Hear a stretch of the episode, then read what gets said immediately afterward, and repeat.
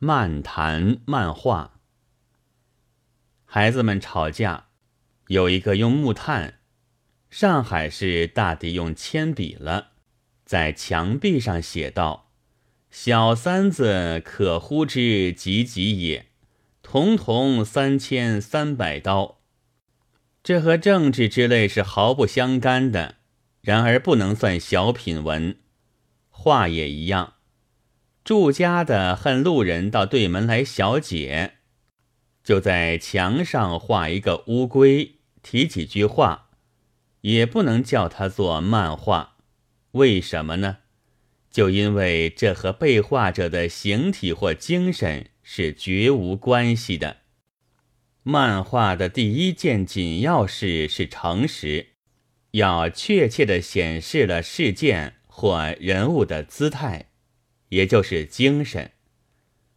漫画是艺名，那漫并不是中国旧日的文人学士之所谓漫题漫书的漫，当然也可以不假思索一挥而就的，但因为发芽于诚实的心，所以那结果也不会仅是嬉皮笑脸。这种话。在中国的过去的绘画里很少见，百丑图或三十六生粉夺图数几尽之。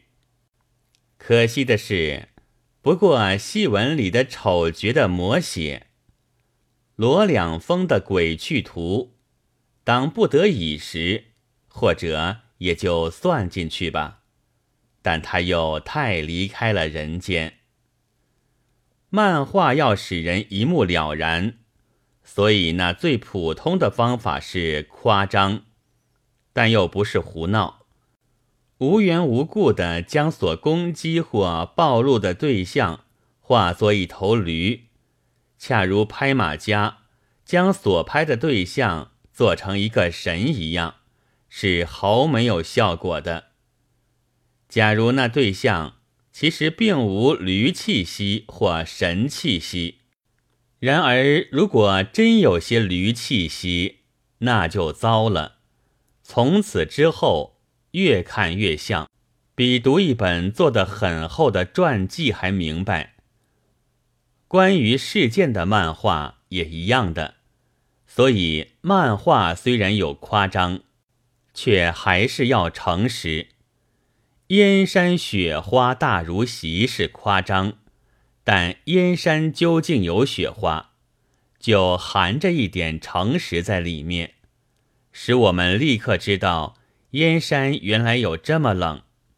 如果说广州雪花大如席，那可就变成笑话了。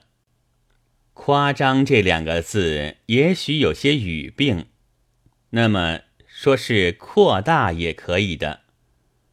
扩大一个事件或人物的特点，固然使漫画容易显出效果来，但扩大了并非特点之处，却更容易显出效果。矮而胖的，瘦而长的，它本身就有漫画像了。再给他秃头、近视眼，画的再矮而胖些，瘦而长些。总可以使读者发笑，但一位白净苗条的美人就很不容易设法。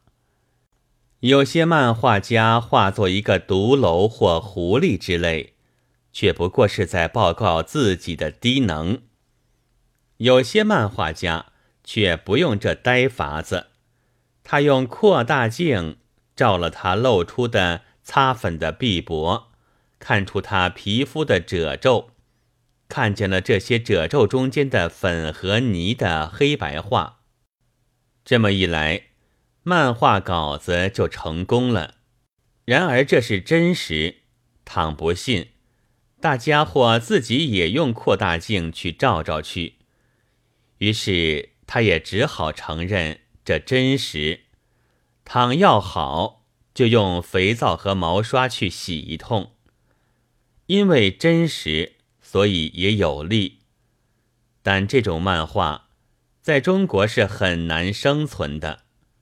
我记得去年就有一位文学家说过，他最讨厌论人用显微镜。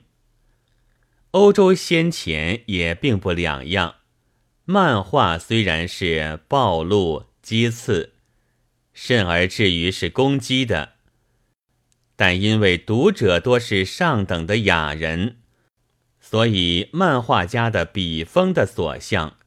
往往只在那些无权无勇的无告者，用他们的可笑衬出雅人们的完全和高尚来，以分得一支雪茄的生意。像西班牙的戈雅和法国的陀米埃那样的漫画家，到底还是不可多得的。二月二十八日。